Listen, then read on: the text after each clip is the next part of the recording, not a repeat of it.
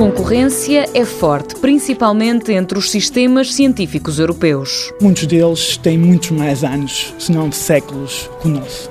O nosso é muito recente, ainda é muito frágil e o que nós queremos mesmo é que ele seja sustentável e para isso nós achamos que tem que haver algumas mudanças da forma como são tratados os cientistas. Bruno Gomes da Silva revela que há várias diferenças entre os bolseiros portugueses e os dos restantes países da Europa. Neste momento há uma realidade de cientistas e há uma realidade também de técnicos que dão apoio aos cientistas.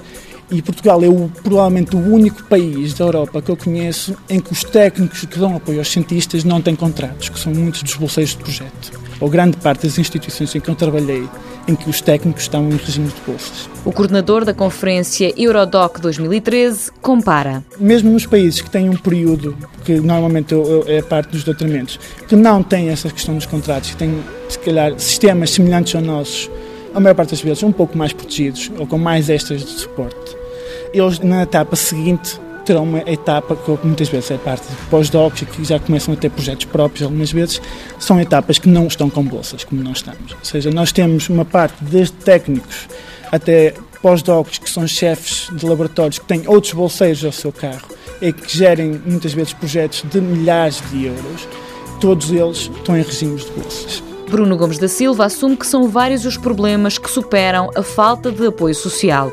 Por exemplo, em muitas instituições, os bolseiros não podem votar nos órgãos sociais. São questões graves que vêm do nosso estatuto enquanto bolseiros.